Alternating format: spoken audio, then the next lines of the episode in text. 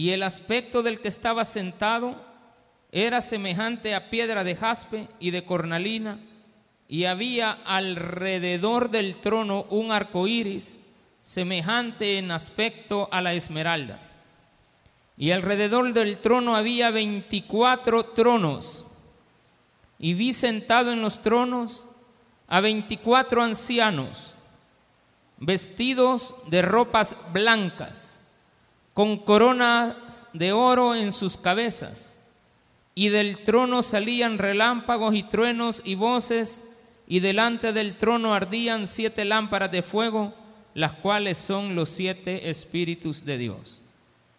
Y delante del trono había como un mar de vidrio, semejante al cristal, y junto al trono y alrededor del trono cuatro seres vivientes llenos de ojos delante y detrás.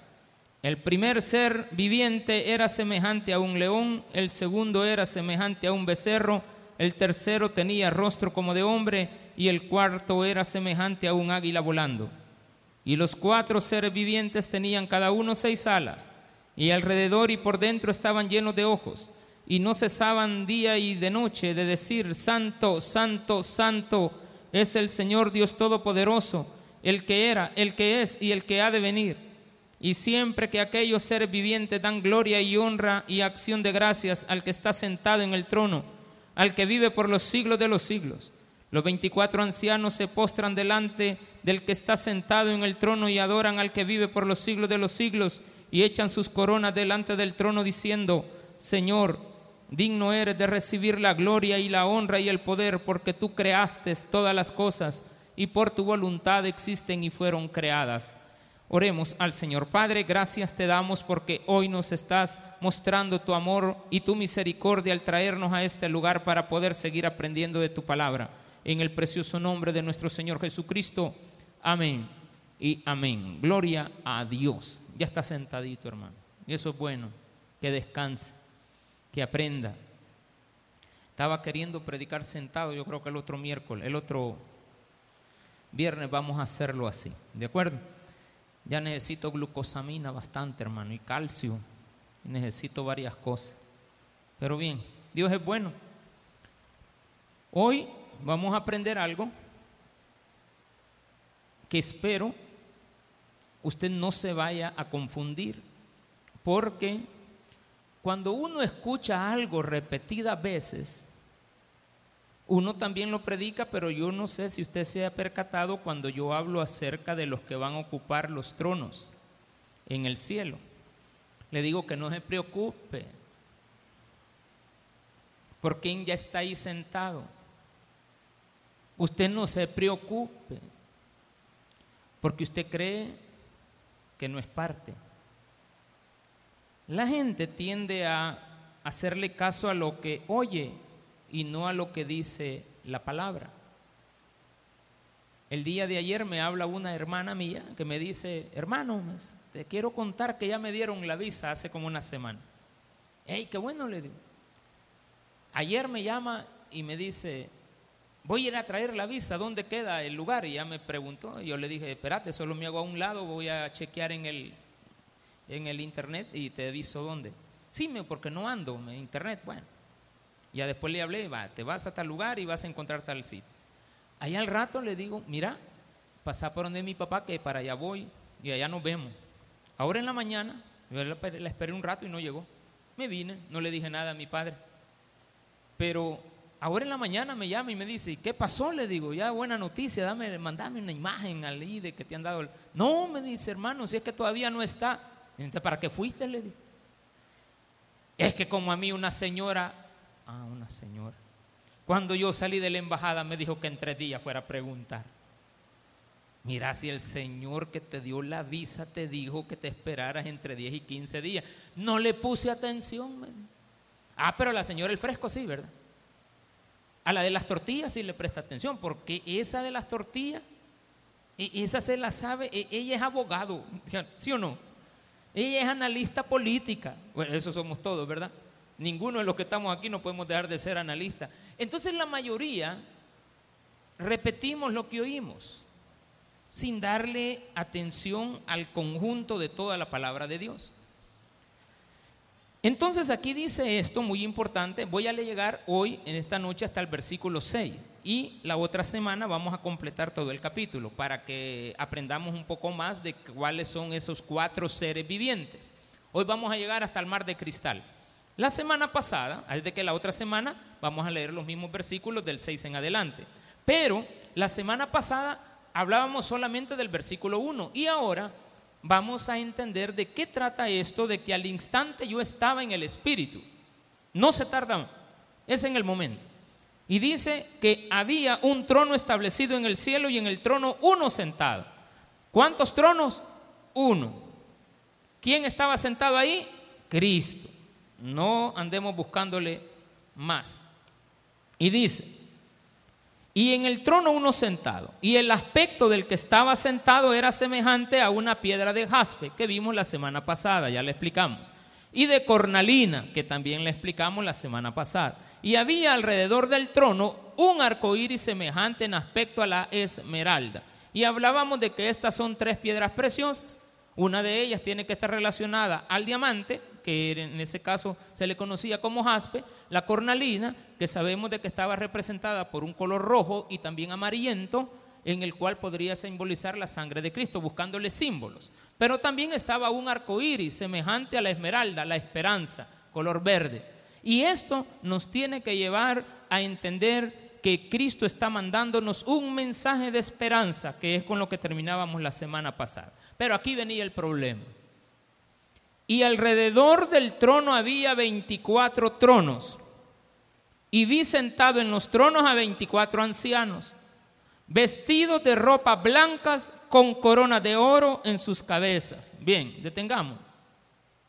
Dice que había tronos. Total de los tronos, 24. Se sugiere que hay 12 a un lado y 12 al otro, lo cual está bien. Hasta ahí no nos metamos. Si habían 12 de un lado o los 12 en forma de círculo, no importa. Habían 12 y 2, 24 por todo. Uno detrás del otro podían haber sido 6 y 6, 6 y 6, 24. O de 3 en 3 como que fuera un tribunal. La cuestión es esta. ¿Quiénes son esos ancianos? ¿Quiénes son los que ocupan los tronos? Y usted dirá, bueno, los apóstoles, pastor y las doce tribus de Israel. Eso decimos todo. Y con tal de que todos los sermones no nos metamos a discutir este tema, hoy sí estamos aprendiendo. ¿De qué se trata eso? Analicemos bien lo que la palabra de Dios nos enseña a lo largo de la escritura. Y a lo largo de la escritura vamos a encontrar que los apóstoles no están sentados en tronos. Los apóstoles en la Nueva Jerusalén tienen un puesto, pero no son los tronos. Y las doce tribus de Israel tampoco están en tronos. Entonces nos va quedando vacíos esos lugares. Y ahí va a venir la incógnita y a quién vamos a sentar ahí. En la Biblia, al final, vámonos a buscar el capítulo número 21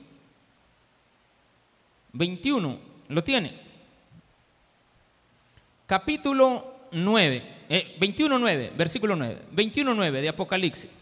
El penúltimo libro de la Biblia.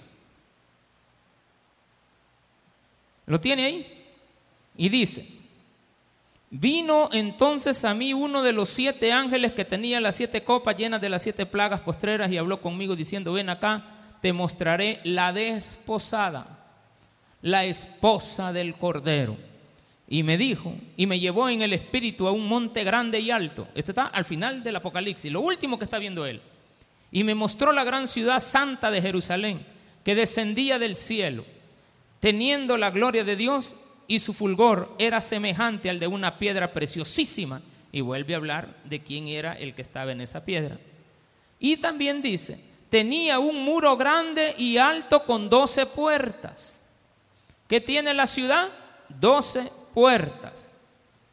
Y en las puertas, doce ángeles y nombres inscritos que son las doce tribus de los hijos de Israel. Me imagino la ciudad santa. Viene bajando. Ya estamos en lo último. Viene bajando. Y cuando se postra, se ubica, veo que tiene 12 puertas. Pero en cada puerta, según lo que dice aquí, hay un representante de cada tribu. Entonces no pueden estar en los tronos. Están en las puertas. Al oriente tres puertas, al norte tres puertas, al sur tres puertas, al occidente tres puertas. Y el muro de la ciudad tenía doce cimientos. Y sobre los doce nombres, sobre ellos los doce nombres de los doce apóstoles del Cordero. El que hablaba conmigo tenía una caña de medir y empieza a darnos toda la descripción. Dice que los cimientos de la nueva Jerusalén, la ciudad santa que viene del cielo, tiene doce puertas y doce cimientos. En las puertas están los representantes de las tribus de Israel y en los cimientos están los apóstoles. Vosotros sois, le dijo a Pedro, una piedra y todos somos una piedra también. Y somos la piedra angular desde el punto de vista de lo que Dios ha hecho en nosotros, en nuestra vida, como fundamento. La piedra máxima angular es Él, pero todos somos piedras fundamentales, según lo que dice la palabra de Dios en Primera de Pedro. Ya lo hemos discutido eso en el miércoles. ¿Qué pasa hoy? Entonces los doce tronos me quedan vacíos y los doce tronos del otro lado también. Dice claramente, y eso es lo bueno de leer la Biblia, en el capítulo 4, en el versículo 4, y alrededor del trono había 24 tronos y vi sentados en los tronos a 24 ancianos, vestidos de, identifiquémoslo, ropas blancas, con coronas de oro en sus cabezas. ¿Qué tienen? Para saber quiénes son. Tengo que ver si los apóstoles tienen ropas blancas y si los apóstoles tienen coronas de oro. Voy a ir a buscar en la Biblia si los, las tribus de Israel tienen ropa blanca y si tienen coronas de oro. Si no lo encuentro en toda la Biblia, que no lo va a encontrar, no son ellos.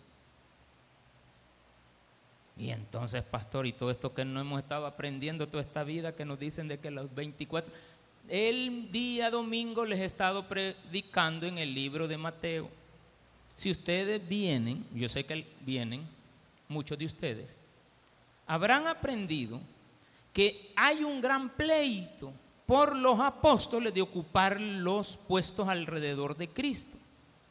Y Cristo les está diciendo desde hace rato que no se preocupen por eso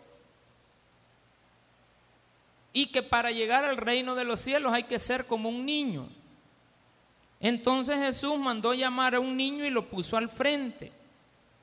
Y les dijo, nadie puede entrar al reino de los cielos si no se vuelve como un niño.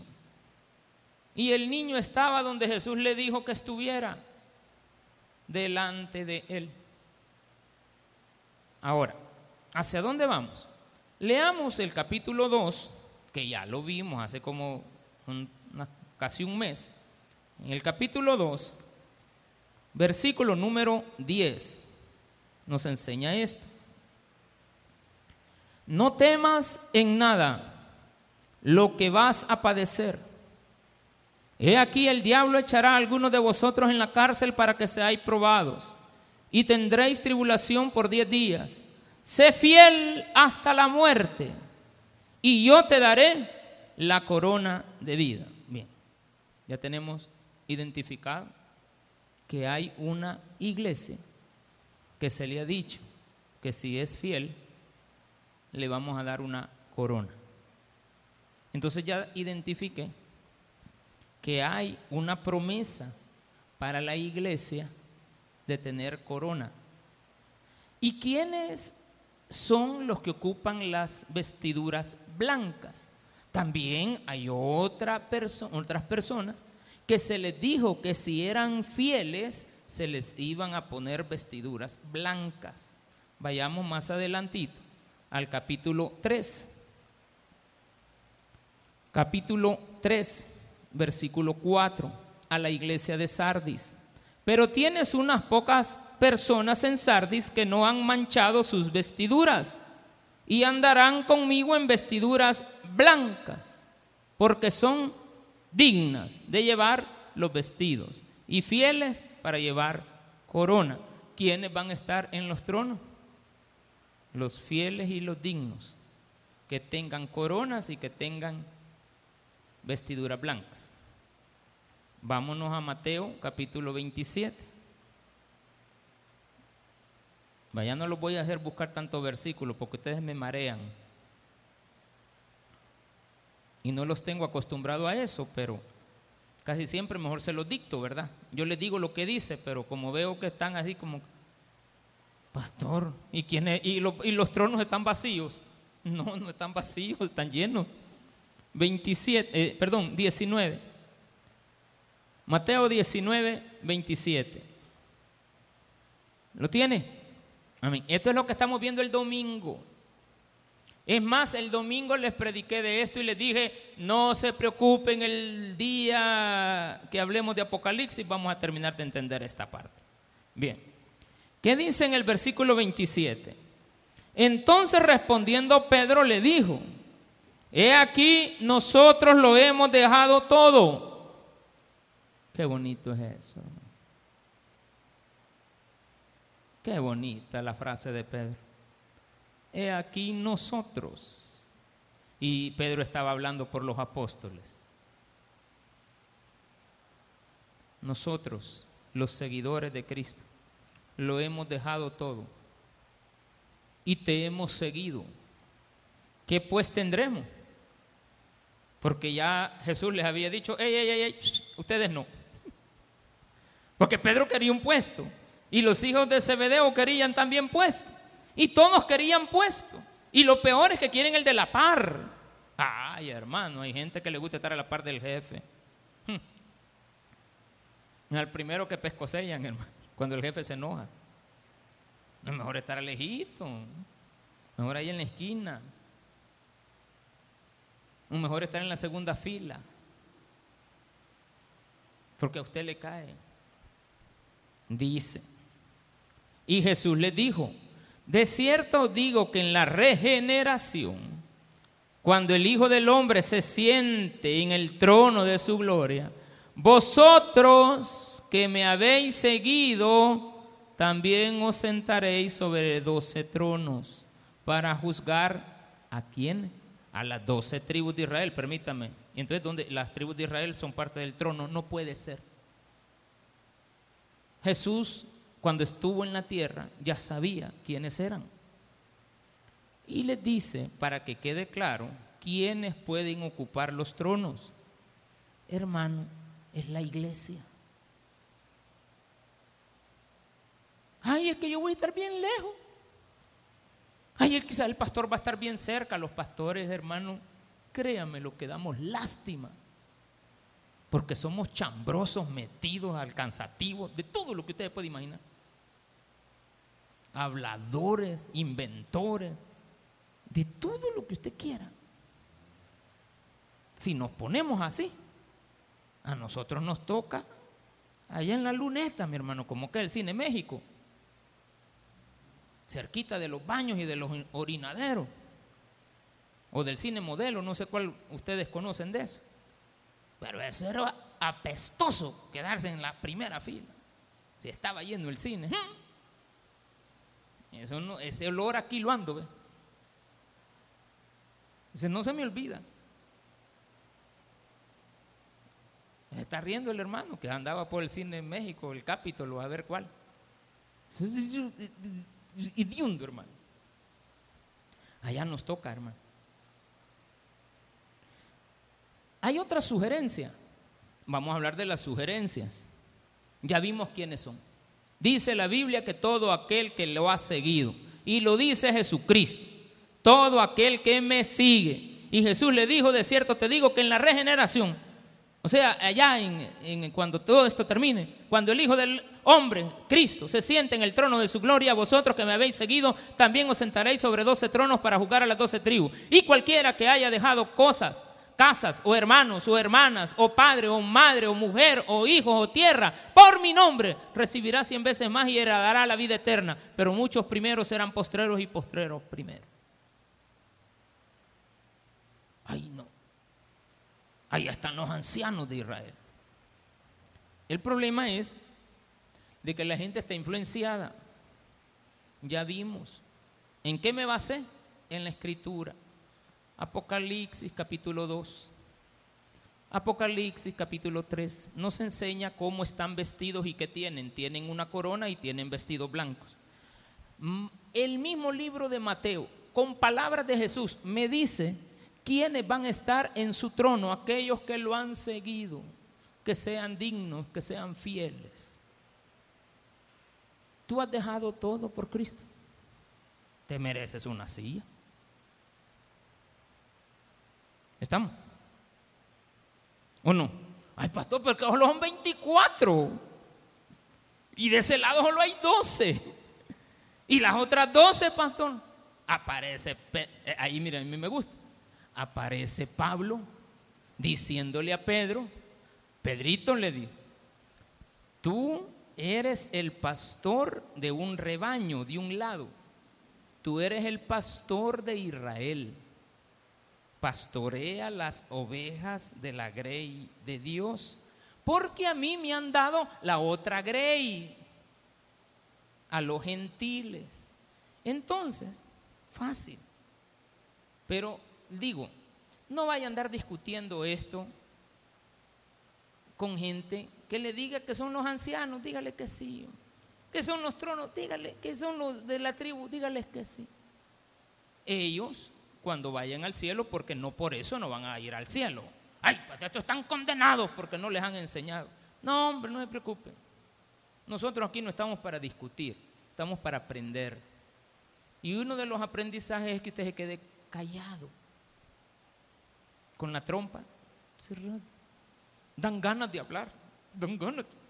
Yo cuando veo que están ahí en el canal 21 hablando, y, a mí me dan ganas de irlos a traer y, restregarlos a los grandes analistas políticos. Hoy me quedé en, pausa. A las 12 de la noche los vuelvo a ver para ver si, si dicen lo mismo. Y como no terminé de ver, es que hasta dónde llegué. Y le aseguro que me va a dar cólera lo que digo. Y este que no está entendiendo. Y este lo que está diciendo. Pero cada quien tiene que pensar y es libre de pensar.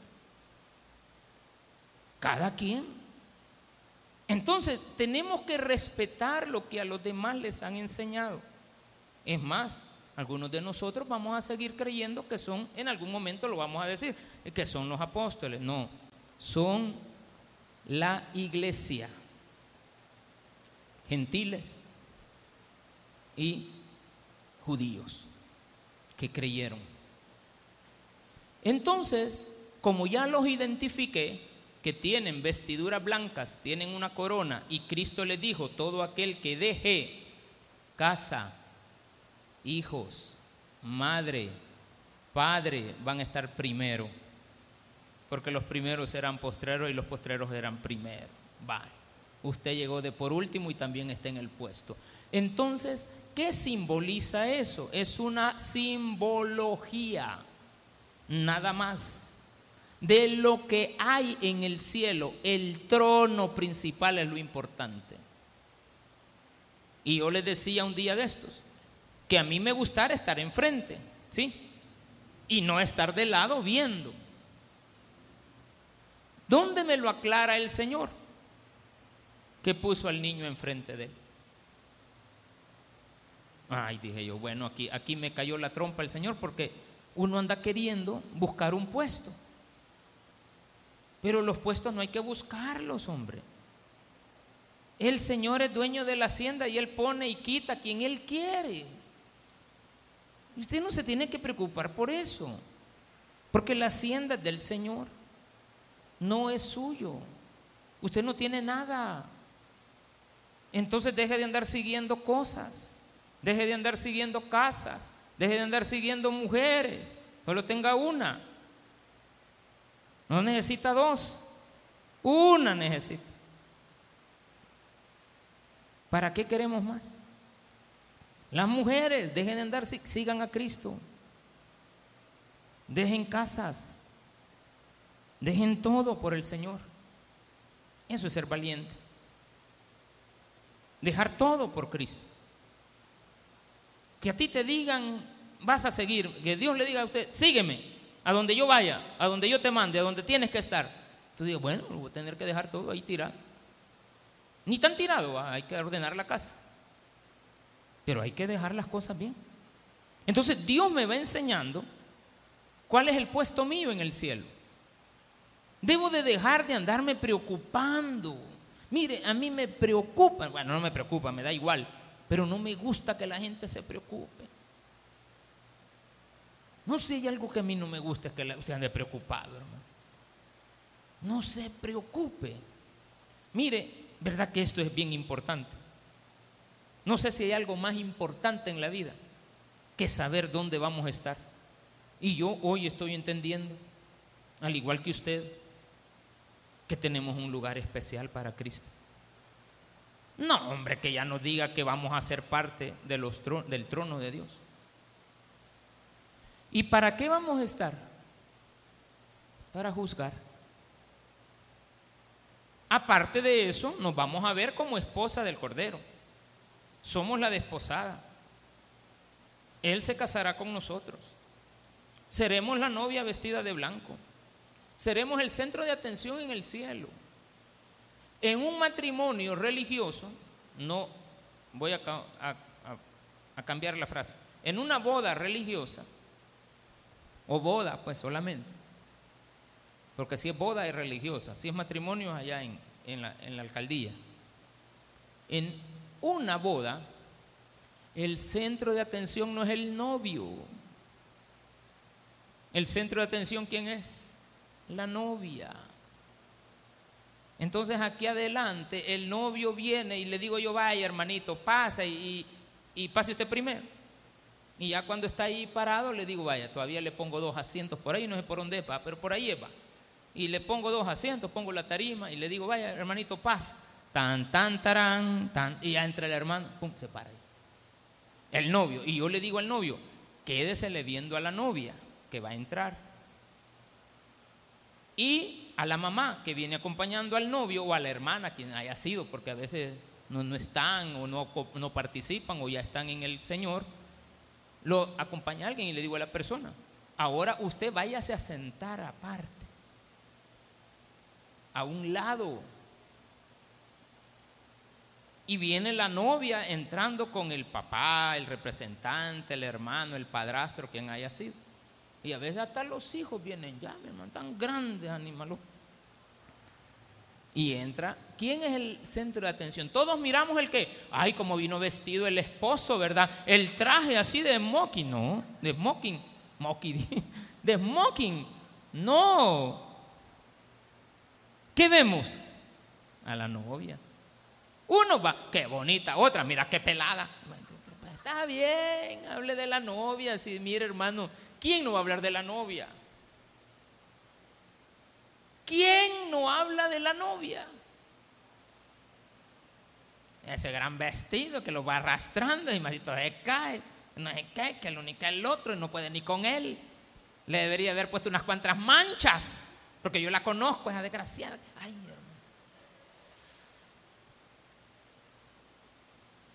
Yo soy la novia, hermano. Y yo le voy a decir una cosa. Usted tiene que estar seguro de lo que ha creído. Fiel. No tanto va, pero, pero he sido fiel. Usted también. No aquí viene pues a cada rato. ¿Quién ha estado predicando siempre en esta iglesia? Su servidor. Bien. Y cuando no voy a estar ni les aviso. De repente no estoy, va y aparece alguien. Y usted sigue fiel. Usted sigue fiel. Y eso me encanta porque usted es fiel. Más que yo. O sea que de los 24 tronos, si ponen tres filas, a mí me la última, mi hermano. Pero voy a estar ahí. Digno. Solo Dios es digno. Y el pueblo. Dice ahí que a los que son dignos porque no se contaminaron con algunos que andaban enseñando ahí acerca de los nicolaitas, y tú también los aborreces, pues yo también los aborrezco. Entonces te fui a dar unas coronas. Fiel, corona, digno vestido. Tengo eso. Usted, no, no, yo, yo, yo estoy hablando por mí como que fuera una oveja. Usted como oveja ha sido fiel, ha sido digno. Pregunte, ¿sigue a Cristo? ¿O qué sigue, hermano? ¿A quién sigue usted? ¿Por qué viene a esta iglesia? ¿Cuál es el objetivo? Venir a aprender, ¿verdad? Venir a tener una vida piadosa delante de Dios. No alejarnos de Él nunca. Estar aquí, permanecer, mantenernos. Esperar que la venida de Cristo. ¿Qué se les ha enseñado hasta que Cristo venga? Vamos a estar fieles, a mantenernos, a no desmayar, a saber de que aquellos que se han ido delante de nosotros ya están en el cielo y que están esperando la resurrección de los muertos.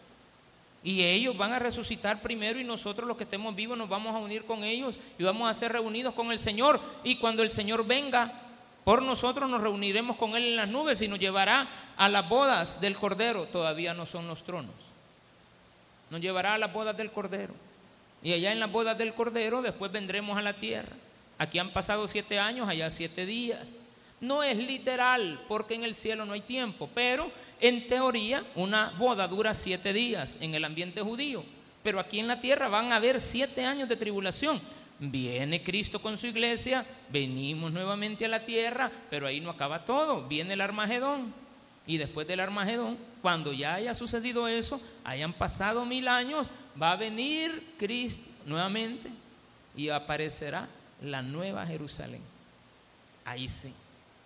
Eso fue lo que vio Juan al final del Apocalipsis. Pero al principio vio el mensaje para las iglesias, vio el mensaje para su pueblo. Le dijo a su pueblo, sean fieles, sean dignos, manténganse.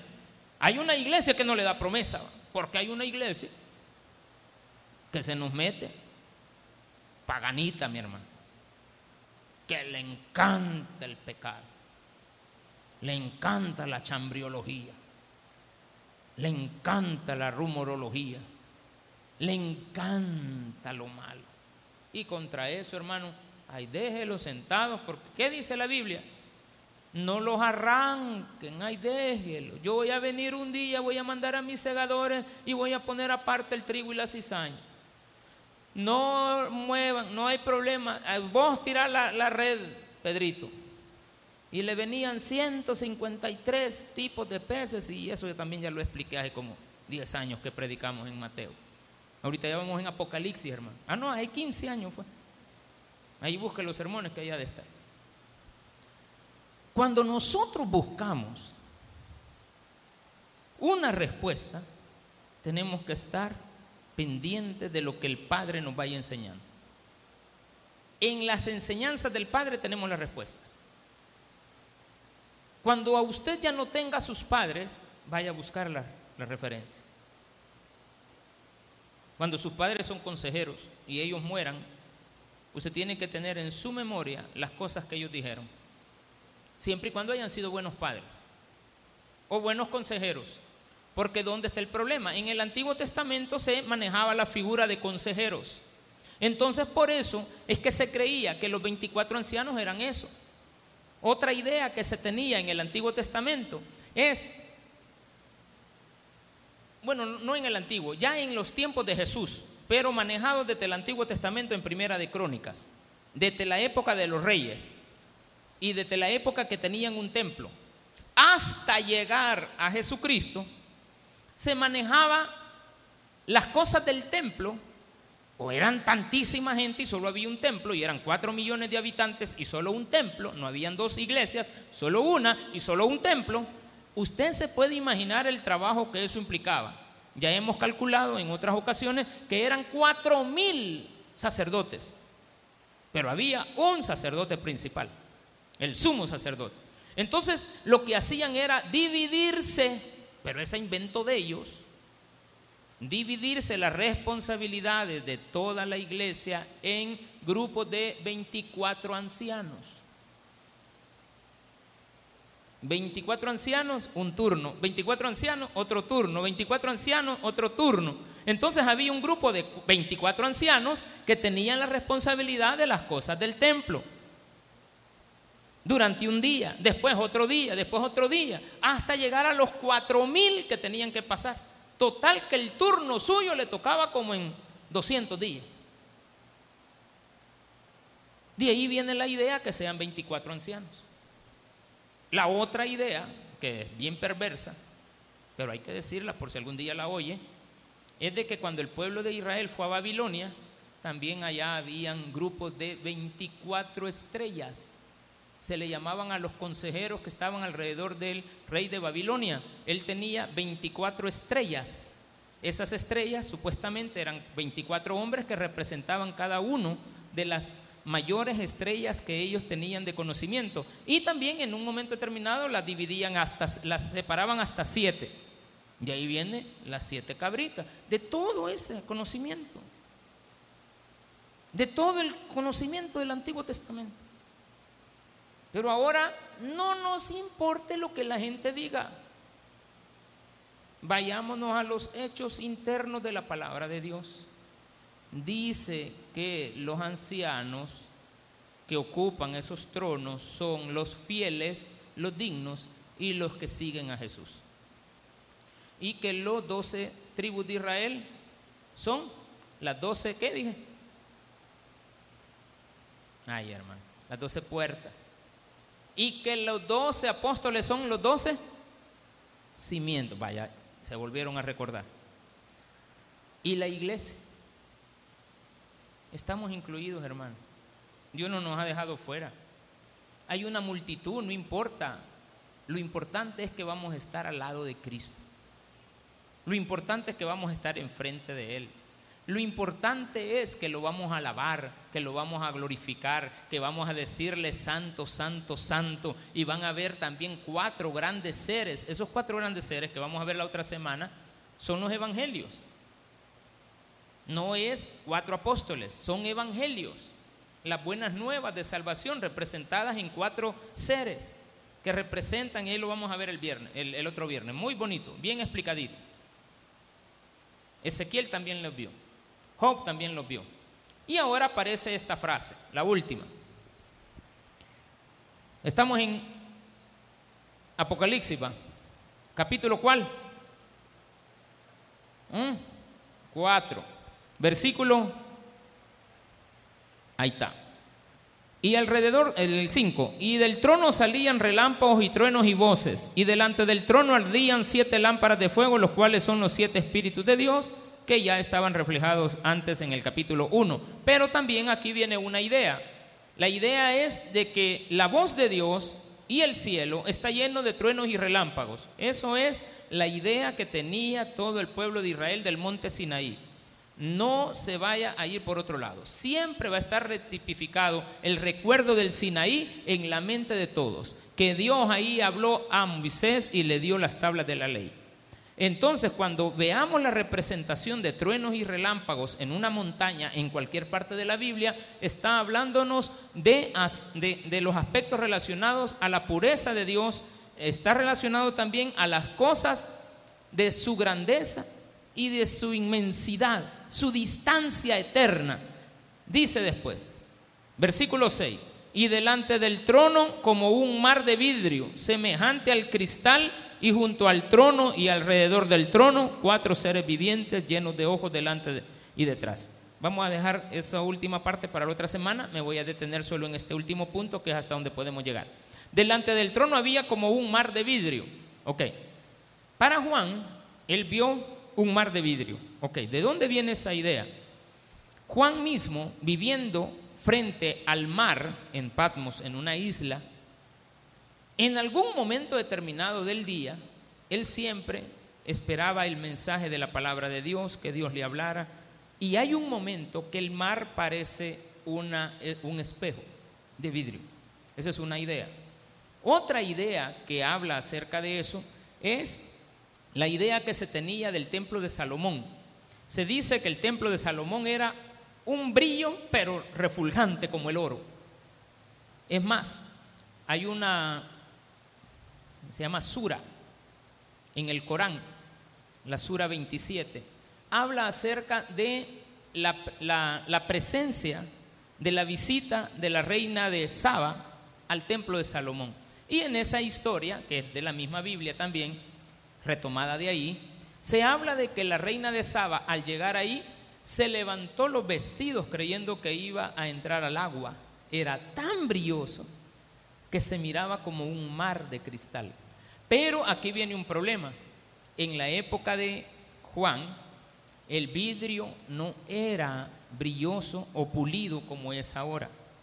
El, el, vidrio era algo áspero, no se había desarrollado la idea de que fuera liso, pero si el oro entonces vamos a comparar esta frase con las calles de oro y mar de cristal, como lo que él miraba y como lo que debía de ser. Pero en ningún momento la Biblia dice que el cielo es un mar de cristal, es como un mar de cristal. Y ahí tenemos que aclarar algo, que el cielo está representando a algo precioso.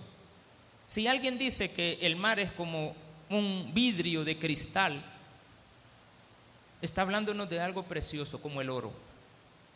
Entonces, ¿qué es el cielo? Un lugar precioso. Hermano, si usted sigue a Cristo, si usted es digno, si usted es fiel, va a estar en un lugar precioso. Amén. Además, es un lugar deslumbrante. ¿Cómo lo dejó a Juan con la boca abierta? Hay cosas que a ti te dejan con la boca abierta, pero lo que te tiene que dejar con la boca abierta es el cielo deslumbrante. Y otra cosa, la inmensidad. porque él vio como un mar? Porque cuando uno ve el mar, ¿qué es lo que ve en el mar cuando uno lo ve hasta el final? Inmenso, grande, majestuoso. Cuando hemos ido con mi esposa a Subsiri, ¿cuál? Ni sabemos dónde queda. O a la montaña esa, ay, si usted, yo ya no doy para eso. Cuando estamos, a mí me gusta ver el mar, eso sí me encanta. A mí me encanta verlo, verlo, lo brilloso, la tarde, qué hermoso. Y allá los barquitos van. Y todavía uno dice, no hombre, y eso no se acaba. ¿Cómo es el mar? Inmensamente grande. Así es el cielo. Inmensamente grande. Hermano, nada le cuesta ser fiel. Nada le cuesta ser digno y nada te cuesta seguir a Cristo. Mira qué gran regalo ir a un lugar precioso, a un lugar deslumbrante y a un lugar inmensamente grande. Démele un fuerte aplauso a Dios.